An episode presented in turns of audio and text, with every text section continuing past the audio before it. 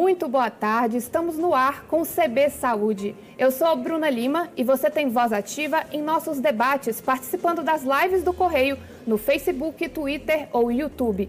Lembrando que o programa é uma realização do Correio Brasiliense e da TV Brasília. Aqui no estúdio comigo, o diretor-geral do Sírio Libanês e oncologista Gustavo Fernandes. Muito boa tarde, doutor Gustavo. Boa tarde, Bruna. Obrigado pelo convite. Boa tarde a todos que estão em casa ah, nos assistindo.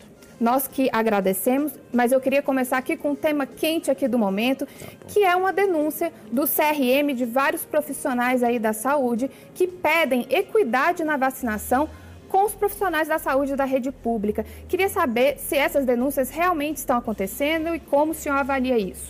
Bom, veja, é, o cenário de escassez que a gente vive, não tem, não tem vacina para todo mundo que quer.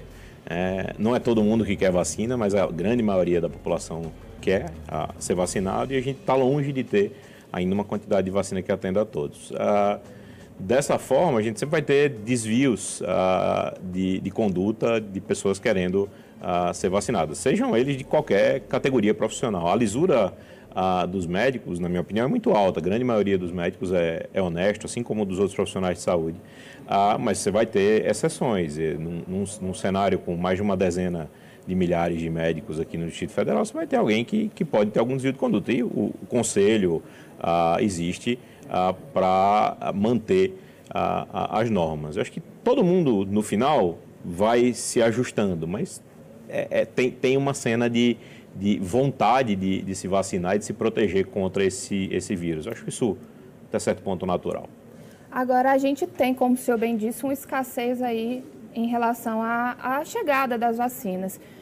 E quem começou vacinando justamente esse público de profissionais da saúde. Eu gostaria de saber, e realmente acho que isso é uma dúvida da sociedade, é, sem juízo de valores aqui, por que, que é que os profissionais da saúde são o primeiro grupo e não, por exemplo, os idosos, que são o grupo maioritário que fica internado e que justamente fazem a ocupação desses leitos? Eu eu preciso te dizer assim que, mais uma vez também, sem juízo de valores, numa, num cenário que você tem que fazer escolhas, as escolhas sempre vão doer ah, em uns mais ah, do que nos outros. Ah, eu, eu, eu acho que o seu, o seu comentário é bastante pertinente, ele tem sentido. Eu acho que a vacinação dos profissionais de saúde ela tem alguns benefícios, então vamos colocar. Então, primeiro é que essa é uma força de trabalho muito exposta ao, ao Covid. Então você pode querer agradecer essas pessoas por estarem brigando há quase um ano contra isso. Essa é uma, uma justificativa. Uma outra justificativa é que quando um profissional de saúde adoece, ele gera dois problemas. Uma doença dele e a outra é a falta de mão de obra é, no, no sistema de saúde. Ou uma terceira cena é que antes desse profissional ser detectado com a doença, é que ele ainda pode transmitir tanto para outros colegas quanto para pacientes que estão vulnerabilizados no hospital ah, ou no serviço de saúde por conta de outra doença. Então, assim, tem alguns motivos que levam a isso. Mas, dito isso, acho que, é, é, entendendo também que é muito difícil para o governo granular a cada coisa, mas é, eu, na minha, no meu senso, eu tenderia a, a vacinar os profissionais de saúde que não tiveram Covid, a gente tem hoje já em algumas instituições 30% dos profissionais da linha de frente, 40% em outras que tiveram Covid. Então, as pessoas que tiveram Covid, lógico que existe a infecção, mas são casos pequenos e que tendem a ser menos graves. Então, eu tenderia a vacinar os, os da linha de frente que não tiveram Covid, preferencialmente a partir de uma certa idade. Então, colocaria talvez 50 anos como idade de corte. E, e, junto com eles eu vacinaria já no, na mesma camada ah, os idosos, especialmente acima de 80 ah, e depois entre 60 e 80 com, com comorbidades. Mas é granular, mais uma vez, com o mesmo critério, os que não tiveram Covid. É, quem teve Covid não é que vai para o fim de todas as filas, mas vai, talvez vá para o fim dessa primeira fila, porque eles já tiveram uma exposição e isso coloca eles numa cena de proteção, não de proteção total, mas numa cena pelo menos de proteção ah, parcial. Mas essas são estratégias que são difíceis de manejar no dia a dia. Quando você faz uma, uma, uma vacinação em, em massa, em que está falando de vacinar milhões de pessoas, é, é bem difícil para o Ministério, para as secretarias conseguir ajustar ah, os critérios em que pese que sou irracional. Então, assim, é, eu faria, eu tentaria fazer assim, mas também entendo que não é, é o desafio grande de logística, que é uma palavra da moda. Exatamente. Inclusive, a gente está é, com bastante dificuldade aí de fazer chegar essas vacinas, então talvez teria sido mais fácil para o governo fazer essa vacinação logo dos profissionais da saúde para depois dos idosos Mas a vacina aí está chegando também para esse público que é o próximo, né, doutor? É, eu queria, inclusive, falar um pouco sobre essa questão da, da reinfecção. A gente está vendo os novos casos aí aumentando bastante no Brasil, recrudência de casos, é, aumento da transmissão, isso depois daquela primeira é, grande onda que a gente até acreditou que não ia ter mais, né? Que a gente ia ficar naquele alto patamar e depois não voltar esse, esse grande número de casos. Então, assim, doutor, eu gostaria de saber que no meio de, desse panorama todo, como que a, o sistema de saúde, tanto público quanto privado, precisa se organizar para poder garantir a segurança dos pacientes, ainda mais a gente levando em consideração uma nova crise de saúde, digamos assim, que são justamente aqueles casos é, de gente que não se tratou, não conseguiu fazer um diagnóstico de outras doenças com antecedência e que hoje precisam recorrer ao sistema de saúde. Você fez bastante perguntas aqui em uma só, então vamos tentar posicionar as coisas uma por uma. Acho que assim, nós vivemos num mundo em que a, a segurança cresce, né? ano após ano. Então, quando você olha as estatísticas, por exemplo, de acidente de carro, mortes por acidente automobilístico por quilômetro percorrido, é, mortes de acidentes é, de aviação por, também por quilômetro voado, os números vêm caindo um depois do outro. Então, nós, nós, nós estamos aprimorando práticas de segurança. E assim também acontece com o sistema de saúde. O sistema de saúde hoje é, ele, é, diminuiu muito substancialmente os erros a, relacionados a, a procedimentos. Então, você pode perguntar para sua mãe, você é jovem, mas na, na, época dos seus, dos seus pais existia um medo muito grande de, de anestesias e depois, uh, quando você era criança, dos contrastes uh, para exames de imagem. Então, hoje, hoje a anestesia é um procedimento corriqueiro e que raramente leva a alguma ocorrência, raramente mesmo, assim. É um, um, um, um, evento a cada milhares de, de, de anestesias e, e, os contrastes da mesma forma. Então, assim, esses são dois exemplos. Então, é, ser hoje submetido a procedimentos de saúde é muito menos arriscado do que era antes. Isso se deve às padronizações, assim como na aviação, assim como no, no, no, na, na, na, questão automobilística, a aviação muito forte. As padronizações levaram à redução dos riscos. Então, hoje, hoje a gente tem, dentro do, do Ciro Libanês em Brasília, uma, a, o orgulho de dizer que a gente não tem nenhum caso bem documentado, nenhum caso documentado de, de infecção in, interna, né, é, de, de, Covid. Então, um paciente que entrou negativo ah, e passou a ser positivo, que, o que é uma ocorrência eventual que pode acontecer. Isso não aconteceu porque nós temos práticas de segurança que nós não aprendemos sozinhos, que nós copiamos da nossa instituição em São Paulo e que nós aprendemos com outras instituições ao redor do mundo. E olhando para isso, né, existe um, uma...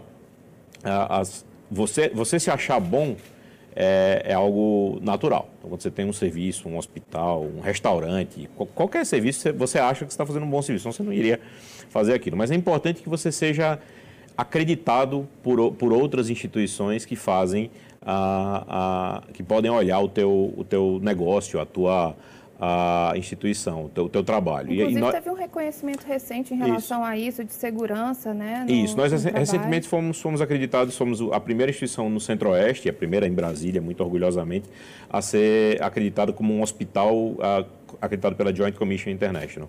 É uma, é uma empresa norte-americana que acredita hospitais pelo mundo todo, é, é, é a empresa mais prestigiosa desse setor. Eu participei da primeira acreditação do Sírio libanês em São Paulo em 2007. Eu era residente lá na época e, e foi uma época em que o hospital melhorou muito. Eu lembro muito bem. E aqui a gente já nasceu com esses padrões. Todas as unidades do Sírio aqui, desde o começo, são acreditadas pela JCI.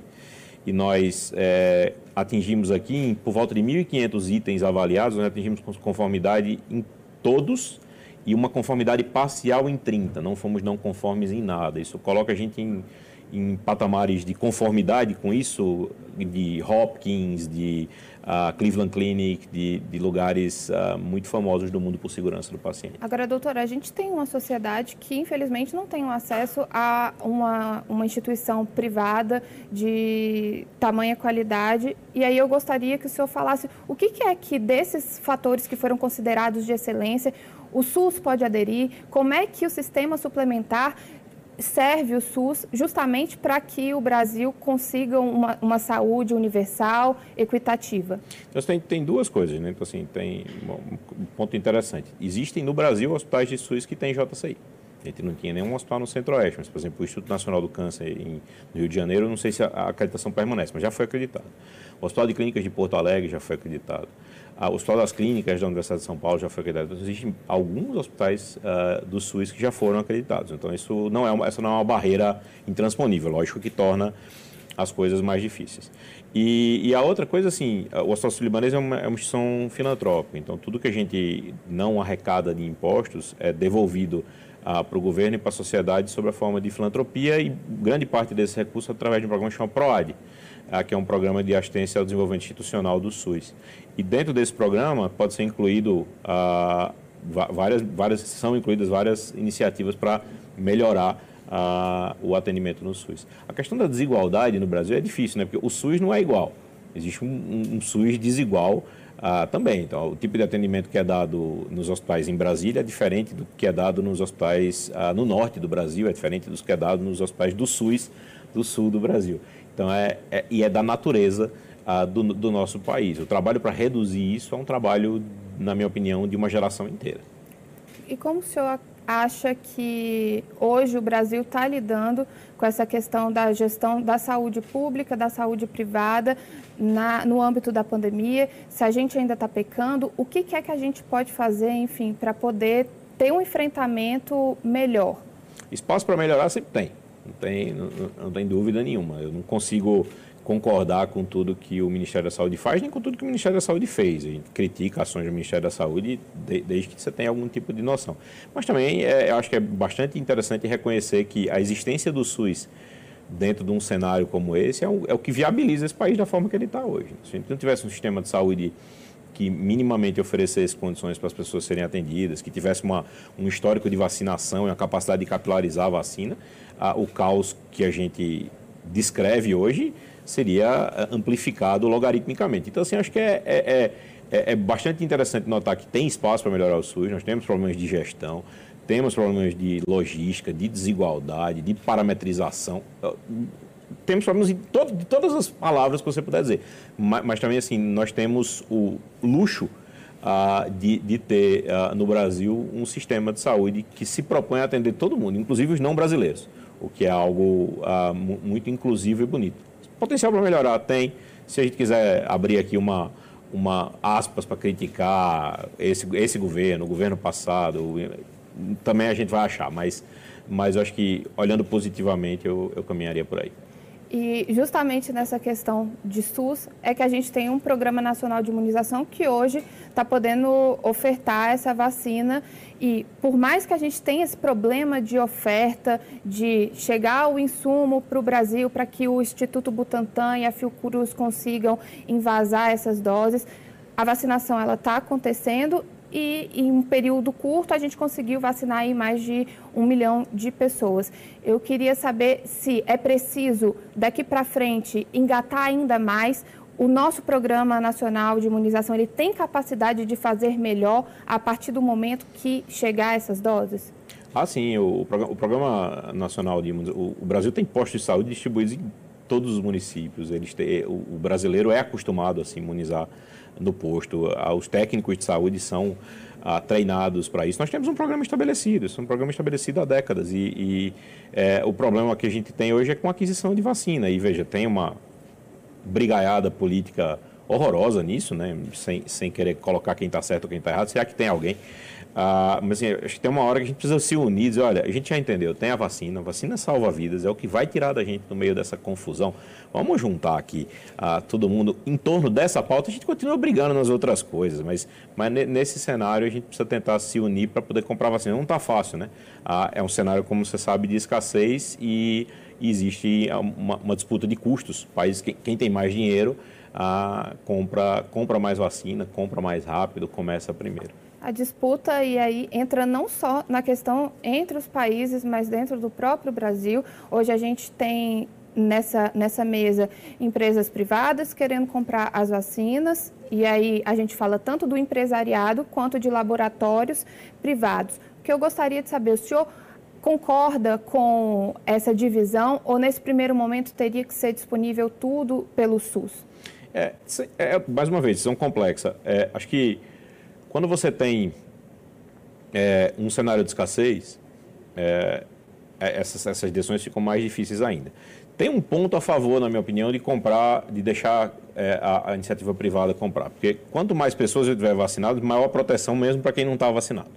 Então, o movimento anti-vacina, que, que, hoje cresce nos Estados Unidos, ele, ele se segura, ele se sustenta, porque quando os filhos dos, da, dos outros estão se vacinando, eles estão protegendo o meu. Então, é, quando um rico se vacina, ele protege os, as pessoas de, de, de, classe mais baixa que convivem com eles. Então, esse seria um ponto. Ah, mas, assim, acho que a gente tem soluções possíveis. Então, eu tenho certeza que empresas topariam, por exemplo, comprar três vacinas para cada uma que seja aplicada e doar as outras duas para o SUS. Então, assim, você poderia tentar estratégias que permitissem o capital privado entrar, mas através de alguma coisa solidária. E que, e que poderia, por exemplo, uma, empresa comprar um milhão de doses e, e distribuir para os seus funcionários 20 mil, 30 mil, porque, e, e as outras serem ah, doadas para o Sistema Único de Saúde. Então, eu tenho certeza que o empresariado toparia ah, um, uma, uma, ah, uma composição nesse sentido. Acho difícil a gente ter compra de vacina uh, privada direta hoje no cenário de escassez que se encontra. Acho que seria uma medida, é, ela pode até ser racional, mas ela, ela doi, geraria muita dor e, e desconforto nas pessoas. E aí a gente teria, nesse sentido, que obedecer às prioridades? O que o senhor acredita em relação a isso? A partir do momento que a empresa tem aquelas doses, precisa seguir o plano do PNI? Acho que sim. Acho que é, se, se a gente tiver um espaço para compra, mais uma vez, a gente tem que ser. A gente está sendo, sendo utilitarista, querendo ajudar o máximo de pessoas com o mínimo de vacinas. Né?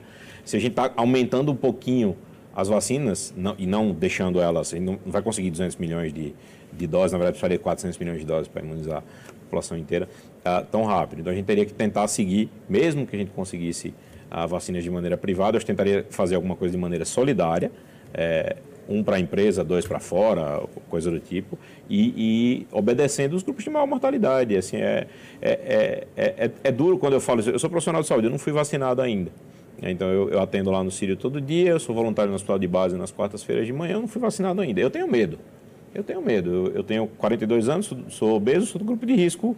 As pessoas, os obesos têm uma mortalidade maior. Mas, assim, quando eu olho a estatística, alguém com mais de 80 anos morre muito mais que eu e tem uma vida muito mais isolada do que a minha, que está sendo muito precarizada ainda nesse cenário. Então, é, é, é, é, é muito.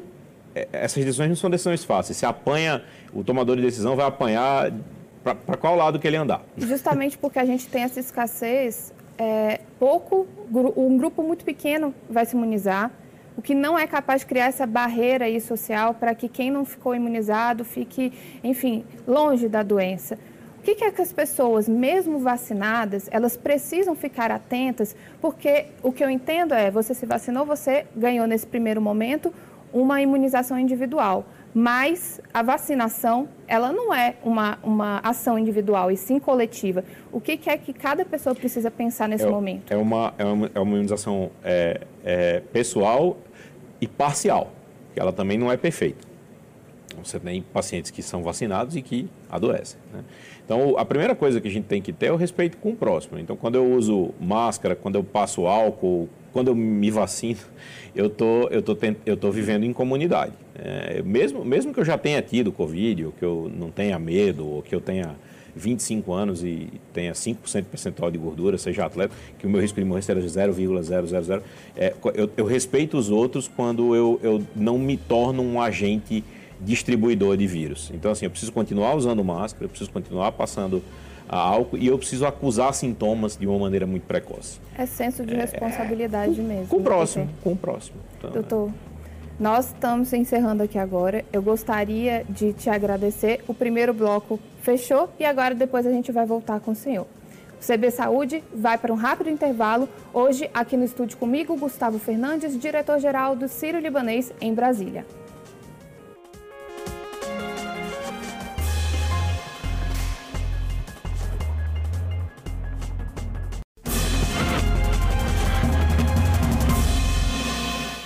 O CB Saúde está de volta. Hoje, no estúdio, recebemos o diretor-geral do Hospital Sírio-Libanês, em Brasília, Gustavo Fernandes. Gustavo, eu queria fazer uma retrospectiva em relação à pandemia. quando a gente estava ali saindo é, dessa primeira grande onda, a gente falava que ia ter uma nova crise de saúde provocada por pessoas que deixaram de, de ir ao hospital para fazer seus diagnósticos precoces e poder tratar, também de gente que estava em tratamento. Isso está acontecendo e quais grupos que você vê que são mais prejudicados? Ah, é, esse é um, ponto, essa é uma das previsões que, que se confirmou. Né? Tem várias previsões. Quando eu vim aqui um ano atrás, no começo da pandemia, quase um ano atrás, eu falei o seguinte: quem sabe o que vai acontecer está muito mal informado. É, então, assim, é, a, a, gente faz umas previsões e fala, olha, tenho que adaptar. É, mas essa é uma das previsões que, que se posicionou. Né? Nós, nós, estamos olhando na clínica no consultório ah, o surgimento de casos de câncer, por exemplo, ah, muito mais avançados do que o que a gente costumava ver, porque as pessoas não estão fazendo seus exames de check-up, as pessoas estão com medo de ir no hospital, as pessoas estão com medo de, de, de buscar assistência médica e ver um paciente que perdeu 10 quilos ah, e que está com dificuldade para se alimentar e que não, não, não, não consegue vencer a barreira de da porta de casa para poder ir buscar um serviço de saúde. Então, as mortes em casa também aumentaram ao longo no mundo inteiro. Isso quer dizer morte cardiológica, morte por doença respiratória, porque você não tem a, o, o, você não consegue vencer o medo de, de, de, sair de casa e buscar assistência médica. Então, é, é real, é real. Ah, isso talvez machuque um pouco o impacto da, da redução do número de mortes de câncer em proporção ah, no mundo que vem acontecendo. Né? A gente teve há duas semanas atrás o dado americano, que é um dado muito consistente, registrado há mais de 30 anos, foi a primeira vez que caiu ah, mais do que 2% a mortalidade por câncer em um ano. Então, isso relativo a? Isso relativo à, à redução do, da mortalidade por câncer vem acontecendo ah, proporcionalmente uhum. há muitos anos. 1%, ao ano, 1% ao ano é o número mais consistente. Uhum. A, a, do ano passado houve uma redução de mais de 2%. Isso provavelmente é relacionado a terapias novas, é, imunoterapia para câncer de pulmão e para melanoma, e a redução do, do, número de fumantes que aconteceu da década de 70 ah, para cá. O impacto é de longuíssimo prazo, mas ele está ele tá começando a se dissipar, começando não, terminando de se dissipar agora. E qual que é o reflexo da pandemia aí nessa redução? Então, muito ao contrário. A pandemia vai provavelmente trazer a mortalidade para cima. A gente ainda não tem isso. isso. A, gente, não tem. A gente está começando a ver os casos agora. Então, as pessoas que não fizeram check-up ano passado, as pessoas que têm, que têm queixas que estão ah, se acumulando, dentro da oncologia, esses sintomas vão se empilhando mês por mês. Né? Eles não acontecem como na parte cardiológica, que alguém tem uma dor no peito e aquilo se define dentro de poucas horas se o indivíduo vai estar cura, salvo e, e vivo ou não é, os sintomas oncológicos atualmente eles vêm ah, de maneira insidiosa. Então, é, é, tem sido relativamente comum encontrar pacientes que têm é, queixas tipo é, dificuldade para comer, tosse com sangue, cefaleia há, há, várias semanas e que não estão procurando médico por isso. Então, a gente vai achar essa doença de uma maneira mais avançada esse ano, não achou ano passado, e, e, e a mortalidade por câncer deve aumentar ah, de, dentro desses próximos, desse próximo ano e do, e do, e do outro, né? ou seja, em dois, três anos, que é o impacto que fica ah, desses casos mal diagnosticados e maltratados. De sorte que é importante que as pessoas consigam vencer o medo de ir no médico para coisas relevantes. Agora as pessoas começaram a entender um pouco melhor que elas precisam se direcionar. Aí você descobre que a pessoa já está no estágio grave, precisa de uma internação. Só que ao mesmo tempo a gente aumentou muito os casos de Covid, precisamos de mais leito como conciliar uma coisa a outra, como garantir é, essa, essa continuidade, que as pessoas continuem indo, isso é importante? É, então, a gente tem que oferecer ferramentas de segurança. E acho que depois de um ano quase de pandemia, todo mundo aprendeu em algum grau a apartar fluxos, né? Dentro, dentro dos hospitais. É necessário isso. Mas acho que é muito, e, e, e na minha opinião, está sendo bem feito. Na instituição onde eu trabalho e em outros serviços que eu, que eu tenho tido a oportunidade de, de avaliar. Ah, acho interessante também notar o quanto é importante a responsabilidade da sociedade, né? porque hoje a gente vive uma, uma, uma o fim de uma fim não, a, gente está começando a diminuir um pouquinho uma onda que foi causada nas festas de fim de ano. Então a, a gente fez essa previsão, tava, tava muito claro. A gente olhou e falou, ó, dezembro está relativamente calmo, as pessoas estão em paz, todo mundo vai vai fazer festas de fim de ano e a gente vai ver no começo do ano as pessoas se machucando por conta ah, do Covid que contaminou no Natal, e aí quem contaminou no Natal na primeira festa foi lá e na segunda, no Ano Novo, é, deu uma multiplicada, né? Porque é justamente o tempo que demora ali para incubar. E, então, assim, a gente viu isso numa clareza assim, foi muito, muito cristalino. Então, as pessoas têm responsabilidade sobre elas mesmas e, e, e, so, e, sobre os outros. E ainda entrou agravante aí de questões de novas linhagens, novas mutações. E agora a gente vai vir para um novo feriado prolongado aí logo, que é o Carnaval, apesar de muitas das festas estarem adiadas, muita gente vai estar de folga, vai estar fazendo a mesma mesmo tipo de reunião. Pode piorar? Bruna, ó, só uma coisa. É interessante essa, essa questão das novas linhagens que contaminam mais, mas, mas nenhuma das linhagens ainda fura máscara, nenhuma das linhagens é resistente a álcool gel. Então, assim, é, é, é assim, então, e, é, e nenhuma das linhagens atravessa parede entra na sua casa tal. Então, quem continua levando o vírus para os outros são as pessoas. Então, assim, é, é, esse, esse é um ponto é, fundamental. E, assim, uma coisa é você advogar que tem que abrir a economia, que as pessoas precisam pagar a conta. Eu estou de acordo, eu não sou gestor econômico, mas, assim, é, é, eu, acho, eu acho que isso é uma pauta relevante. As pessoas não podem deixar de tomar o máximo de cuidado possível. Às vezes o máximo de cuidado possível é não visitar alguém, às vezes o máximo de cuidado possível é não aglomerar, às vezes o, às vezes o que dá para fazer, dá para não ir trabalhar, algumas pessoas podem trabalhar de casa, a gente pode fazer uh, trabalho remoto. Então, assim, é, tem, tem, uma responsabilidade nisso, independente de mutação de vírus. Mutação de vírus sempre vai ter, uh, mas não tem vírus ainda que fure máscara e que, e que, que seja resistente ao álcool gel. Doutor, eu queria aproveitar que eu estou com um colegista aqui para tirar uma curiosidade minha que eu estava lendo em relação a um estudo, um estudo de caso, na verdade, é, britânico, que pegou um paciente de oncologia que estava com linfoma ali avançado e ele contraiu Covid e aí parece que o, houve uma, uma, uma diminuição desse, desse, desse linfoma. Então, eu queria entender que história foi essa? Essa é uma história é, é, repetitiva. A história, o, o, a medicina eventualmente volta nesse ponto e é um ponto muito interessante. A, a primeira, isso é possível, é, é, real, e isso muito provavelmente se deve a uma provocação do sistema imune que o, que o vírus fez. um cirurgião é, americano que trabalha no Memorial Sloan Kettering, lá em Nova York, é o lugar onde eu estudei, é o William Coley, que viveu até a década de 30, mais ou menos ele, uh, ele percebeu que, pela primeira vez que um doente que tinha um sarcoma no pescoço, uma doença, um tumor feio e grande, pegou uma infecção no braço e o tumor regrediu. Pois é. E, e, e, só... 100 anos depois. então, assim, é muito louca essa história, mas só para deixar claro, quem tem câncer hoje tem que não é para ficar não. se expondo não, né? É isso. Então assim, o, o, o, o Covid, assim como a infecção de pele, eles não tratam o tumor.